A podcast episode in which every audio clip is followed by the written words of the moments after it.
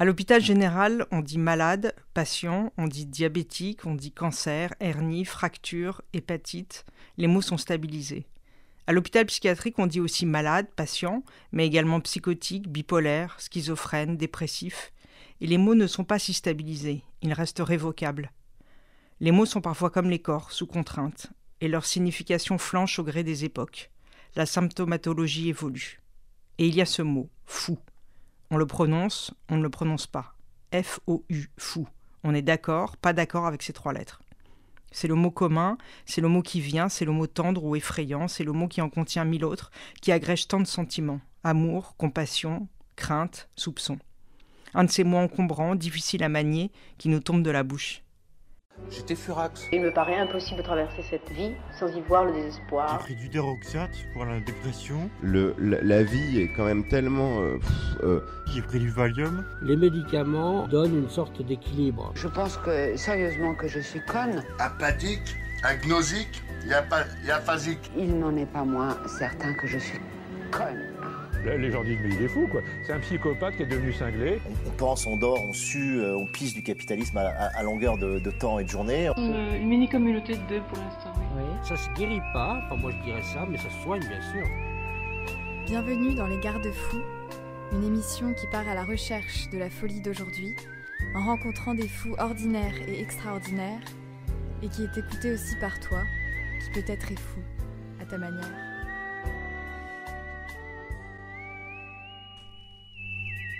Pendant toute une année, l'écrivaine Joyce Orman s'est rendue dans le pavillon d'un hôpital psychiatrique. Elle y a recueilli la parole de ses occupants, ainsi que celle des soignants, pour donner à entendre leur réalité. Elle nous livre ses témoignages intimes, précieux et émouvants, dans son dixième ouvrage intitulé À la folie. Vous écoutez le 42e épisode des Garde-Fous. Je suis, je suis écrivain. hein. Euh, j'ai une formation en philosophie en fait. À l'origine, euh, j'étais destinée à être prof de philo. J'ai fait des études de philo. D'ailleurs, c'est comme ça que je me suis intéressée à la psychiatrie. C'est par la philosophie en fait. Quand j'ai lu euh, Foucault, Deleuze, Guattari, voilà, c'est vraiment passé par la philosophie mon intérêt à l'origine pour, pour ces questions de la folie, de la psychiatrie, de l'enfermement. Et en 2005, euh, un peu par hasard, j'ai écrit mon premier livre.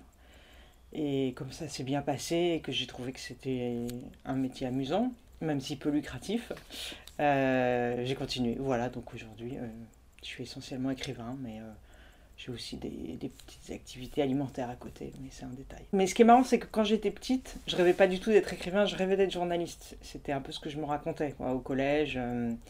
et, et c'est vrai qu'il y a des traces de ça dans mon travail, parce que j'ai écrit plusieurs récits documentaires, j'aime bien le terrain, j'aime bien l'immersion. Mais j'aime bien aussi le travail de la langue. Donc, euh, et puis j'aime bien la liberté que donne écri- écrivain. C'est-à-dire qu'un journaliste, il a, il a moins de temps, il a moins d'espace pour écrire. Un journaliste, s'il avait écrit sur l'hôpital psychiatrique, il n'aurait pas passé un an. Il y serait allé une semaine, il aurait fait un reportage. Et puis le journaliste, il, se serait tenu à, une certaine objectivité, sans doute. Et, en tant qu'écrivain, on, prend des libertés avec la vérité, avec la réalité, et c'est ça qui est bien dans ce métier. Au pavillon 4B, Franck est le seul patient à se présenter comme fou. Il pourrait tout aussi bien se dire malade mental, insensé, dingue, dément, furieux, schizo, taré, asocial. Non, fou c'est mieux. J'aime bien fou, ça ne me vexe pas. C'est le mot le moins dur, c'est amical, c'est léger, je trouve, pas dramatique. Et surtout, c'est le même mot pour tout le monde. On est tous fous ici. Pas de distinction entre les schizos et les grands mélancoliques. Tous embarqués dans la même galère. Déjà, je me suis convertie au mot, ce qui n'était pas évident, parce que c'est vrai que je me suis dit, comment est-ce que je peux nommer euh, la souffrance, les troubles, euh, euh, les, les difficultés à habiter le réel Je ne sais pas, en fait, toutes, toutes ces difficultés, toutes ces souffrances que j'ai observées, mais et pas que ça, parce que c'est aussi une forme de liberté, parfois des, des délires, mais qui justement sont pas de l'ordre de la souffrance. Enfin, il y a une multitude, multitude pardon, de, de ce que de l'extérieur on appelle des troubles, mais euh, qui, euh, qui sont des réalités tellement différentes que c'est compliqué de les mettre sous un seul mot. J'avais pas envie justement de, d'enfermer dans un mot la, la diversité, j'avais pas envie d'être maladroite ou que des mots blessent. Par exemple, il y en a qui sont blessés par le mot fou, Et, et, même quand le livre est sorti, on a pu me reprocher de l'avoir utilisé en disant tu reconduis une vieille stigmatisation. Fou, c'est le mot stigmatisant.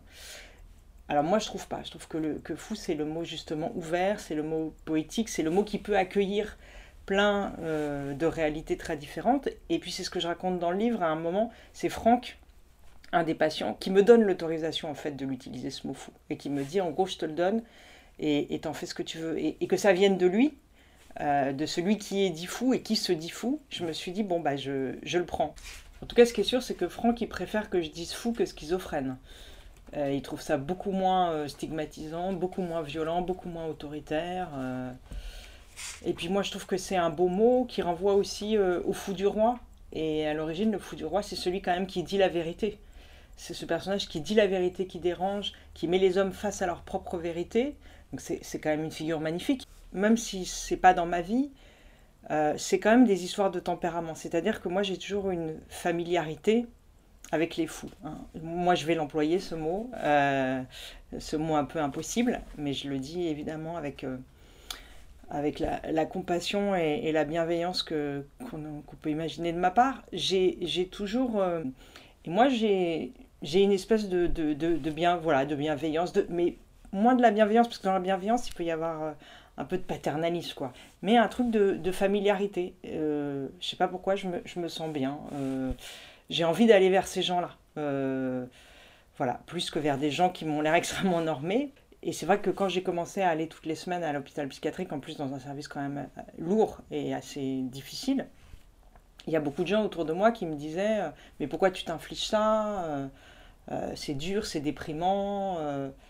Et moi, je leur disais, mais pas du tout. Moi, ça me, je sortais de là, je me sentais plus vivante. Enfin, c'était, des moments de joie. Hein. Alors, ça peut paraître bizarre de dire ça, alors qu'il y a beaucoup de souffrance, mais il n'y a pas que ça.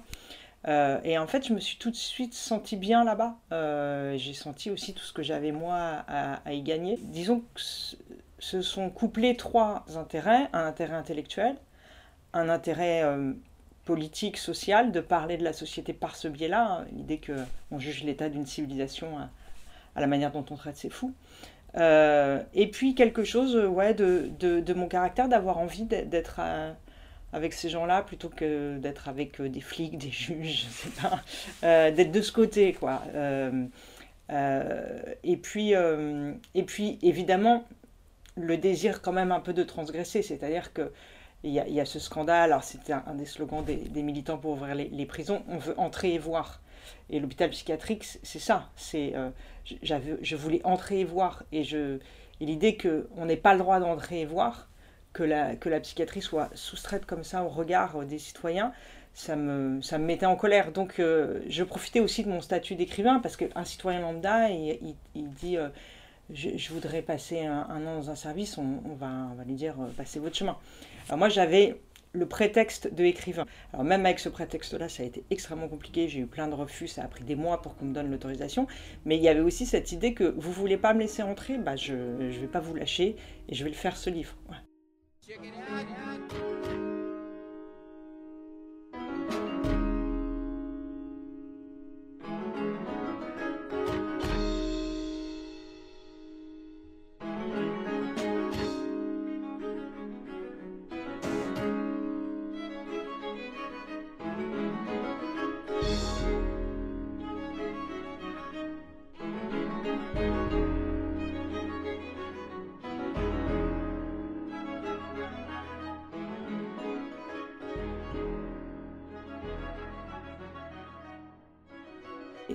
Au début, j'ai même pas démarché toute seule parce que je me suis dit, j'y arriverai pas.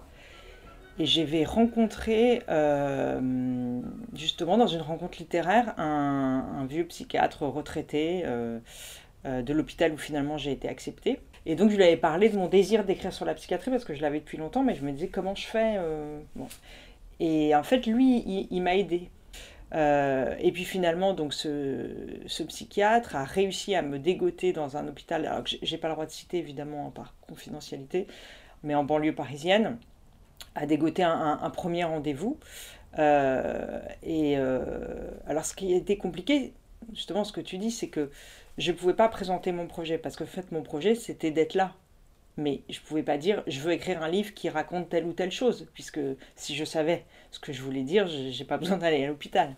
Et, et donc j'avais pas de projet à part le désir de partager la, vie d'un service. Et donc ça les troublait parce qu'ils se disaient mais qu'est-ce qu'elle va écrire? Est-ce qu'elle va être de notre côté contre nous? Est-ce qu'elle va écrire un pamphlet pour dénoncer l'hôpital? Ils ont beaucoup de parano autour de ça, l'idée que on va faire du spectaculaire, qu'on va montrer des scènes de contention hyper violentes. Et moi je leur ai dit mais non, je je n'ai pas d'a priori, je suis pas là pour dénoncer, je suis pas là non plus pour encenser. Ce que je veux, c'est capter une réalité et puis surtout prendre mon temps. Je veux que vous me laissiez le temps, justement, d'approcher un peu euh, la, vérité de ces lieux si complexes. J'ai apporté mes livres précédents au chef de service et je lui ai dit écoutez, finalement, c'est sur la base de mon travail que vous pouvez me dire oui ou non. Si vous trouvez que mes livres sont dégueulasses, bah, vous me dites non. Si vous aimez ma démarche, vous me dites oui. Et Dieu merci, il a lu deux de mes livres qui lui ont plu et il m'a dit bon, ok, euh, on y va. Mais après, ce qui était compliqué, c'est que, évidemment, en tant que chef de service, il a pris seul la décision et que dans l'équipe soignante, il y en avait qui étaient contents que je sois là aussi pour que je puisse témoigner de leur souffrance à eux, de leurs conditions de travail. Et puis il y avait des soignants qui n'étaient pas contents, qui se disent elle va traîner dans nos pattes, elle va voir justement des choses pas très glorieuses, parce que comme ils étaient en sous-effectif, on se retrouvait avec des. Je raconte dans le livre des moments où on est obligé de, de piquer au sol des patients en crise parce qu'il n'y a pas assez de personnel pour s'en occuper, pour leur parler, les calmer, etc. Donc ils n'avaient pas envie que je vois ça. Ils avaient peur que j'en fasse quelque chose contre eux. Euh, ils se méfiaient de mes intentions, ce que je comprends très bien, c'est normal. Euh, donc voilà, ça n'a pas, pas été simple. Euh, et en fait, ça n'a pas été simple jusqu'au bout. Hein. L'année, elle n'a pas. Alors avec les patients, ça a été beaucoup plus simple. Mais avec l'équipe soignante, jusqu'au bout, c'était tendu quoi, avec mmh. certains. Mais ça faisait partie du jeu. Et ce qui est intéressant pour moi dans le personnage de, Catherine, c'est qu'elle est ambivalente justement. Elle est. Et moi, quand j'ai passé, je me suis bien entendue avec elle. Et tu vois, parfois, j'étais complètement de son côté. Euh, je la trouvais très humaine avec les patients. Et puis d'autres fois, par exemple dans la crise euh, avec Jessica et Robert, où euh, elle, elle, appelle l'équipe renfort d'une manière que je trouve assez injuste. parfois, je, je, trouvais qu'elle était autoritaire, qu'elle était expéditive. Bon, et, et voilà, je, balançais toujours face à elle, mais je trouvais que c'était ça qui était intéressant, parce que ce qui est intéressant à l'hôpital psychiatrique, c'est l'ambivalence de toutes les situations. C'est que justement, c'est pas des lieux univoques où la vérité est établie, tout est toujours compliqué, trouble, et pour un écrivain, c'est ce qu'il y a de plus intéressant. On n'écrit pas un livre pour délivrer une vérité, on écrit un livre pour prendre acte de la complexité du monde, et non pas l'éclairer, mais même la rendre encore plus complexe. Moi, c'est comme ça que je vois l'écriture. Et donc, Catherine, elle regrette le temps d'avant, euh, pour des raisons à la fois bonnes et pas bonnes. C'est-à-dire qu'elle, elle a connu justement l'époque de la psychiatrie dans la tradition de la psychothérapie institutionnelle où euh, le pouvoir administratif n'avait pas, pas encore mis la main sur l'hôpital et donc c'était les soignants qui décidaient de tout. C'était l'époque où il y avait plus de personnel et de liberté, donc elle dit on, les emmenait au bal du 14 juillet, on faisait des sorties, on allait au resto, euh, les jardins étaient ouverts la parole était beaucoup plus importante. On n'était pas dans la quantification de la parole comme maintenant, il faut que ce soit, tout soit rentable, etc. Elle regrette aussi ce temps parce que elle avait plus de pouvoir, plus de liberté qu'elle décidait de tout. Et que euh, donc, euh, si elle décidait à un moment qu'il bah, fallait être euh, violent avec un patient parce que c'était la seule manière de le calmer, eh ben, on n'allait pas l'emmerder, on n'allait pas la surveiller. Alors après, tous quand même, euh, tous les soignants que j'ai rencontrés, ils, dénoncent la, montée comme ça du, protocole de, l'administration, l'idée qu'ils passent plus de temps à, remplir des tableaux Excel qu'à parler avec les, patients. Enfin, cette aberration-là, il n'y a pas un soignant qui peut la, défendre. C'est super hiérarchisé à l'hôpital. C'est vraiment une pyramide avec le, le chef de service, les psychiatres, les infirmiers, les aides-soignants, les femmes de ménage, et puis le lumpen prolétariat euh, des patients tout en bas, là, euh, à, qui on impose un, joug incontestable. Et, et, ça lui va pas. Évidemment qu'elle préfère l'horizontalité de la psychothérapie institutionnelle, et moi aussi je la préfère, et je pense qu'il y a plein de patients qui la préfèrent. Mais l'horizontalité, ça voulait dire aussi qu'elle avait autant de pouvoir que les autres et qu'elle pouvait parfois l'exercer de manière arbitraire. Et c'est vrai que elle, oui, elle dit un peu tout son contraire. C'est ça qui est intéressant, c'est qu'elle dit euh, euh, c'est n'importe quoi l'hôpital, faut, faut le sauver, et en même temps, elle dit moi, je dis à mes patients qu'il ne faut plus compter sur nous. Euh, qu'avec les histoires de télémédecine, on, verra à travers un écran un, soignant qui, enverra des ordonnances, et puis vous prendrez votre pouls avec votre smartphone. Enfin bon. Donc elle, elle dit c'est ça l'avenir. Donc je prépare dès maintenant mes patients à s'organiser, à se passer de nous. Et en même temps, elle dit on est utile, mais elle dit aussi mais peut-être que finalement les patients entre eux, ils se soignent mieux, qu'ils en ont marre de nous, qu'on leur parle trop, euh, qu'il y a trop d'injonctions.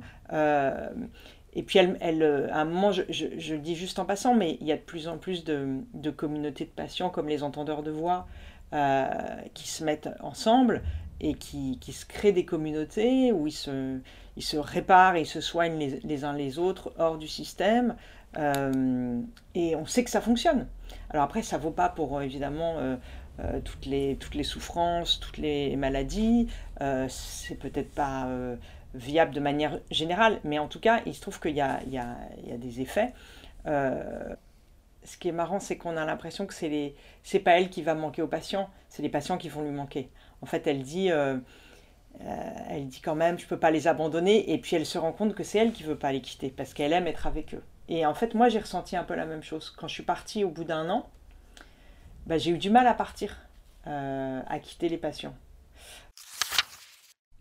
Si l'hôpital psychiatrique est bien une aventure du langage, de la parole et du silence, du plein et du vide, des cris et des marmonnements, du sens et du non-sens, du verbe qui soigne et de celui qui déraille, peut-être ai-je trop prêté d'attention à tout ce qui se dit, quand il y a aussi tout ce qui est tu l'institution, elle, elle, crée, euh, elle crée la folie, elle crée la souffrance par sa violence. Euh, et elle crée de la violence par son manque de moyens. Alors, pas que par le manque de moyens. Moi, je trouve ça important quand même de dire, on, dit que euh, la violence se, déploie, tu vois, à l'hôpital parce qu'il n'y a pas assez de personnel. Et de fait, si tu as deux patients qui font une crise et qu'il n'y a qu'une infirmière, ben, il y en a un que tu vas être obligé d'enfermer en salle d'isolement parce que tu ne peux pas gérer les deux. Donc, c'est vrai. Mais je trouve que c'est important de dire qu'il y a aussi une idéologie derrière. Et, il y a une psychologue qui le dit à la fin de, de, mon livre, qui dit, ouais, le manque de moyens, parfois, il a bon dos. Parce qu'il y a aussi une idéologie dégueulasse, parfois, derrière. Et il y a aussi des psychiatres qui se prennent pour des flics et qui sont là pour mater les patients. Et donc, il y a, il y a aussi des, des vraies philosophies euh, euh, autoritaires, parfois fascisantes derrière, justement, de remise dans la norme, et que c'est pas c'est trop facile de mettre toujours ça sur le manque de moyens. Et par exemple, en France, on sait très bien que depuis euh, le mandat de Sarkozy, euh, il y a un, discours qui est revenu sur la criminalisation de la folie.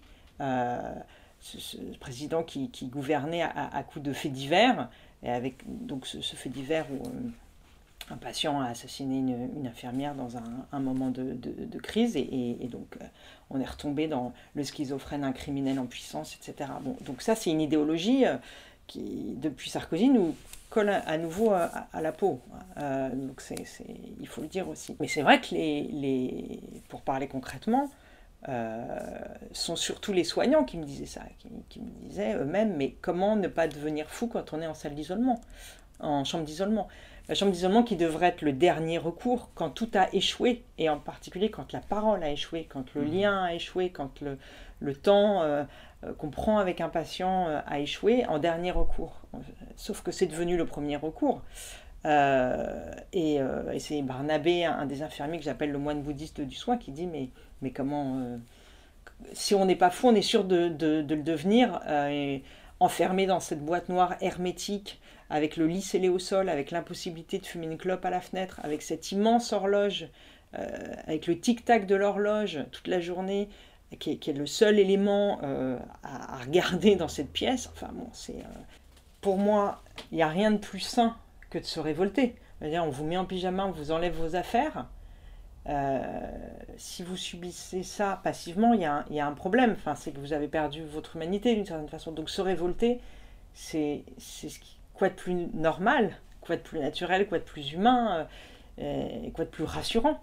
Et sauf que se révolter à l'hôpital psychiatrique, c'est tout de suite pris comme un symptôme. Donc ça veut dire que vous êtes encore plus malade, donc on, vous enferme encore plus, donc vous vous révoltez encore plus.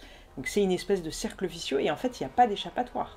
Et ça c'est ça pour le coup c'est la folie, c'est le délire euh, de l'institution psychiatrique. Il est vraiment là.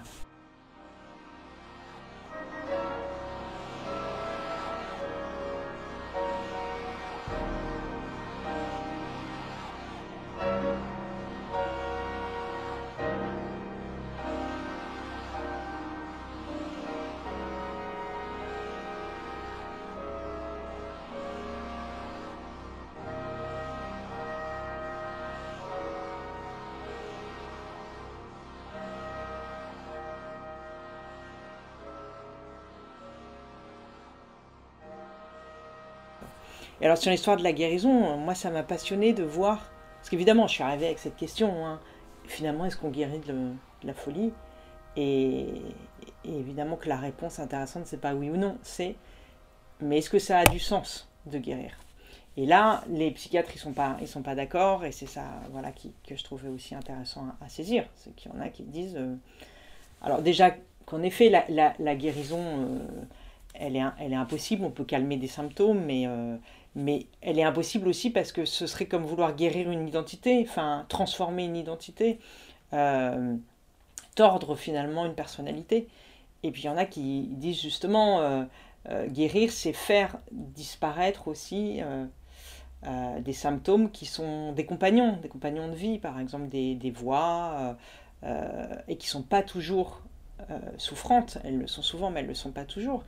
Et, les faire disparaître, c'est comme assassiner les amis du, du, de l'individu. Il se retrouve seul, et à la place, il y en a un qui, qui dit ça, qui dit, ben, ok, vous m'avez enlevé mes, mes, symptômes, mais à la place, il y a un trou noir, et moi, je fais quoi? Je tombe dans ce trou noir. Et donc, c'est des affaires de... Voilà, de, de gens qui se suicident une fois qu'on a qu'on les a privés de leurs symptômes. Euh, donc tout ça est, compliqué. Et alors, euh, à un moment, il y a un petit débat entre deux psychiatres, une qui dit euh, laissons-la avec ses voix, en fait, c'est quoi le, problème? Et puis une autre qui dit mais non, mais en fait, elle ne sait pas que ses voix la font souffrir, elle ne sait pas qu'elle est malade, donc on doit lui faire accéder à la conscience qu'elle est malade.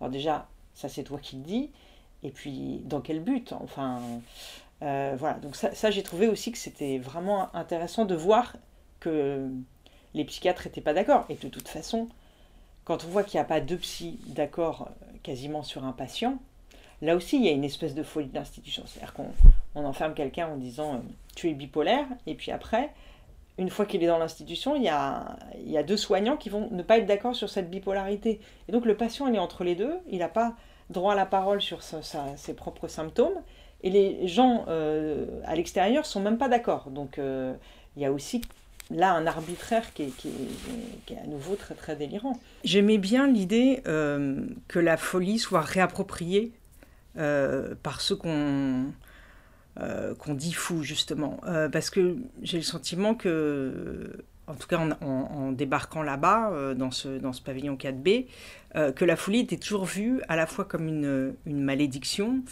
un mauvais sort, et surtout comme quelque chose qui s'abattait sur les gens de manière complètement passive. C'est comme s'ils étaient frappés par la foudre, et avec l'idée que euh, la folie, c'était justement l'abolition du désir, de la volonté, euh, de la conscience, de la raison. Je ne pense pas que la folie soit l'abolition de la raison, pas du tout. Je pense que c'est une des modalités justement euh, de la raison. et donc, il m'a semblé que, que beaucoup revendiquaient leur folie euh, aussi comme un, choix de vie, un choix politique, un choix de civilisation, euh, euh, un choix de société, et que d'ailleurs ça pouvait cohabiter avec, avec le fait qu'ils en étaient aussi victimes. Ils pouvaient tout à fait à la fois être, être malades et donc être victimes d'une maladie, et encore ça se discute, et en même temps retourner aussi euh, ce mal euh, en, une décision et en une, euh, voilà, et en une construction de soi. Avec cette expression se faire fou, je, permets en tout cas dans la phrase au moins que, que, puisse se réapproprier voilà, cette espèce de, de refus, de manière de dire non en fait à un ordre des choses. Et il y a toujours ce discours de suspicion des psychiatres qui, qui disent mais il n'a pas accès à sa souffrance et le problème c'est qu'il n'est pas accès à sa souffrance qui me paraissait toujours très trouble comme discours parce que la, souffrance, c'est une évidence, c'est quelque chose qui nous déchire, c'est un fait. Euh, je voyais pas comment on pouvait ne pas, ne pas avoir accès à une souffrance. Ça veut dire qu'il n'y en a pas en réalité. Enfin, c'est quelque chose qui, qui s'impose. Ce n'est pas, euh, pas une pensée qui pourrait nous, nous, nous échapper. Donc je, je trouvais cette, euh, cette façon d'envisager euh, les patients assez, assez suspectes. Mais voilà, donc j'ai l'impression que hum, la, souffrance, elle se manifestait parfois, parfois non. Qu'elle était, euh, qu'elle était consciente euh, et verbalisée, et parfois qu'elle était refusée aussi parce que il y avait des patients qui, qui, se disaient si je dis que je souffre, on va me garder là, on, va me garder enfermé. Et, pourquoi est-ce que j'aurais pas le droit de souffrir dehors en fait? Pourquoi est-ce qu'on n'a pas le droit de, de, souffrir dans la société? Pourquoi est-ce que dès qu'on souffre, il faudrait nous exclure de cette société alors que la société n'est qu'une n'est qu'une machine à faire souffrir les individus. C'est ça les communautés de patients, c'est que c'est qu'il y a, y a une expérience commune et, et c'est toujours cette affaire de, de parler pour les autres. Quoi. Et que finalement, les, les, les, soignants, ils parlent pour les, les patients. Et même moi, j'avais cette inquiétude dans le livre. De... Un moment, on m'a dit Oui, vous êtes porte-parole, etc. Je dis surtout pas. Moi, le, le statut de porte-parole, je le déteste. J'en veux surtout pas. Je, euh, porte-parole des femmes, porte-parole euh, euh, des fous, porte-parole des migrants. non, enfin, je ne vais pas porter leur parole. c'est eux qui parlent et, on les écoute. En revanche, je peux témoigner. Donc, pour moi, c'est un témoignage. Mais c'est vrai que c'est très compliqué, cette idée du, porte-parole, parce qu'il est censé défendre, mais en fait, il confisque la parole en l'apportant.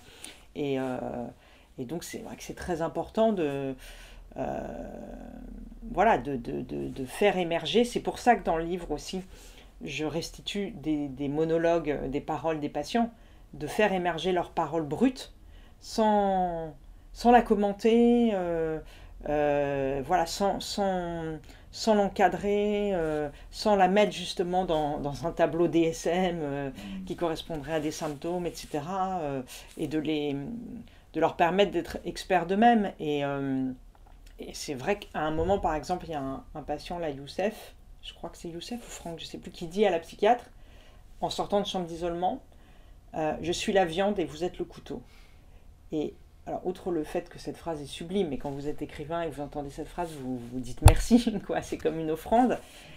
Euh, l'intelligence euh, de ces mots pour dire ce que c'est que la, chambre d'isolement. Oui, je suis réduit à être un morceau de viande, un crochet dans une chambre froide, et vous, le psychiatre, vous êtes le, couteau, c'est-à-dire que c'est vous qui sculptez qui décidait où vous passez le couteau, c'est-à-dire où vous passez le diagnostic, où vous passez les, médicaments. Et, j'ai trouvé que c'était la, description la plus, pas seulement la plus poétique, la plus juste et la plus pertinente. Mais les psychiatres sont incapables de parler comme ça. Ils sont dans leur lexique euh, incompréhensible. Comme à un moment, il me dit euh, Je suis le soldat inconnu. Et, et alors, évidemment, le premier mouvement, c'est de se dire Bon, ok, il se prend pour le soldat inconnu, il délire. Et puis je réfléchis cinq minutes et je dis non mais là aussi il y a une vérité incroyable. Il est le soldat inconnu de la psychiatrie, c'est-à-dire qu'il est cet homme anonyme qui représente tous les autres. Il est cette chair à canon de la société, euh, euh, voilà, qui s'est sacrifié. Euh. là, là aussi c'était extrêmement puissant poétiquement et puis philosophiquement et politiquement.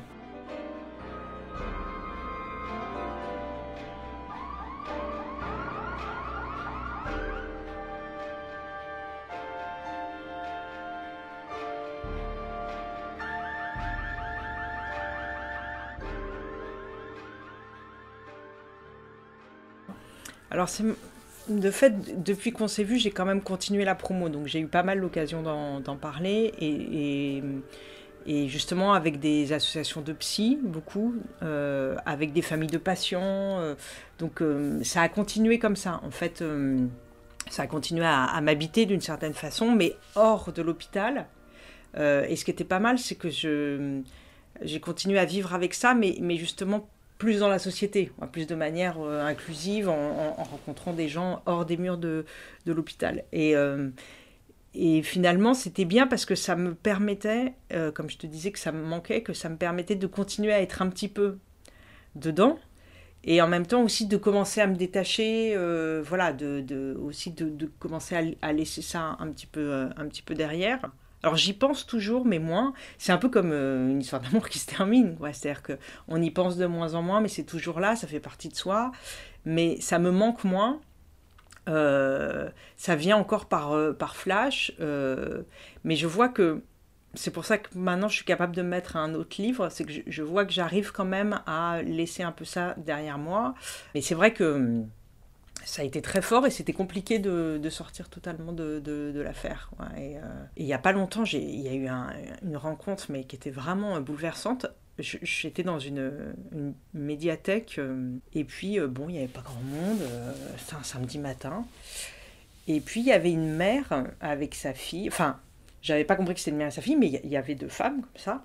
Et puis, je, je vois que que la fille, à un moment, commence à s'agiter sur son siège, veut prendre la parole. Et sa mère, euh, en gros, lui dit Calme-toi, tais-toi, tu parles pas, il y a l'écrivain qui parle, t'as pas le droit de parler. Et donc, je dis Mais non, mais exprimez-vous. euh. Et, euh, et, là, la fille, elle se, elle se lève et en fait, elle. elle, elle fait des séjours très réguliers en psychiatrie, elle, explique comment elle a été maltraitée, mal soignée, comment ça va mieux, comment elle s'en sort, enfin toutes ces difficultés. Et, euh, et je voyais que sa mère, elle jetait un peu des, des- regards inquiets autour euh, en se disant est-ce qu'on va me juger, qu'est-ce qu'on va dire euh, Et puis moi, moi j'in- j'incitais la fille à, à- parler. En plus, ça, ça m'intéressait. Puis je, je trouvais ça beaucoup plus intéressant que moi répéter toujours les mêmes trucs que, que, j'ai dit mille fois. Et, et là, la mère, elle a commencé à pleurer. Et elle a dit, elle voyait qu'il y avait de la bienveillance. hein. On n'était pas beaucoup, on était une petite dizaine, mais tout le monde la regardait avec bienveillance. Et elle a dit, ben voilà, j'en ai jamais parlé publiquement, j'ai jamais osé, c'est la première fois que, que je peux en parler. Et sa fille, elle, avait 30 ans et elle, elle, connaissait la psychiatrie depuis 15 ans, hein, donc c'était pas la semaine dernière. Et là, la mère, elle a, elle a parlé. Et, elle pleurait et, elle, disait, bah, ça me fait du bien. Et je me dis, bah, génial, je suis pas venue dans l'Est pour rien, même s'il y a 10 personnes. Et on n'a plus du tout parlé du bouquin, et on était sur euh, la mère et sa fille, et c'était génial. Moi, j'étais ravie. Et puis, il y avait la médiathécaire qui me disait Non, mais il faut parler du livre. Je disais Mais non, j'en ai rien à foutre du livre. C'est génial ce qui est en train de se passer. euh, on s'en fout du livre. Et je me dis Bon, ça, c'est chouette. C'est vrai qu'on est démunis parce que, à part manifester de l'empathie ou de, l'écoute, euh, mais je pense qu'il faut être très modeste. C'est-à-dire ne faut pas se raconter qu'on peut soulager, qu'on peut réconforter, qu'on peut dire une parole qui va avoir du sens. euh, voilà. Euh, la modestie que j'ai appris euh, en passant un an dans, ce dans ce service, j'essaye de la, de la garder en tête quand je reçois comme ça, euh, de manière très brute, euh, euh, des témoignages. Je, je sais que je, je, je peux rien, quoi. Je peux juste. J'ai mon livre pour témoigner d'une certaine façon, euh, quand on me raconte, euh, évidemment que j'écoute, euh, mais je j'essaye pas en fait de, de répondre quelque chose parce que j'ai ni les outils, c'est pas la place, on n'a pas le temps, c'est pas bon. Donc je me dis, voilà, il faut pas. Je pense que ça me restera peut-être moins comme ce qui a donné un livre que comme une expérience extrêmement riche et, qui, et qui, qui éclaire en fait tout qui, éclaire tout le reste de la vie, euh, tout ce que je peux voir, entendre. euh, C'est une espèce de, lumière allumée définitivement d'une certaine façon. Et ça, c'est super. voilà. Et puis le livre, c'est presque, c'est presque un détail en fait, avec le temps. Euh, je pense plus à ce que j'ai vécu que au livre.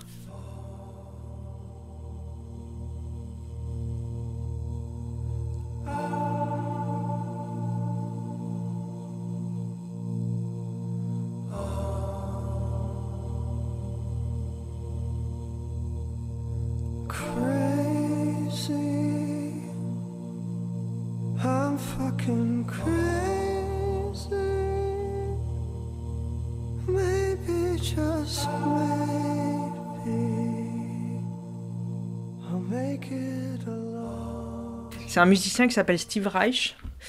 C'est un musicien américain euh, qui fait de la, de la musique euh, obsédante. C'est-à-dire qu'il il travaille euh, que sur des motifs de répétition, de boucle. C'est vraiment sur le, le modèle du sample dans le rap. Euh, sont des espèces de, ritournelles comme ça qui rejouent le même motif et un, deuxième motif vient se superposer sur le premier.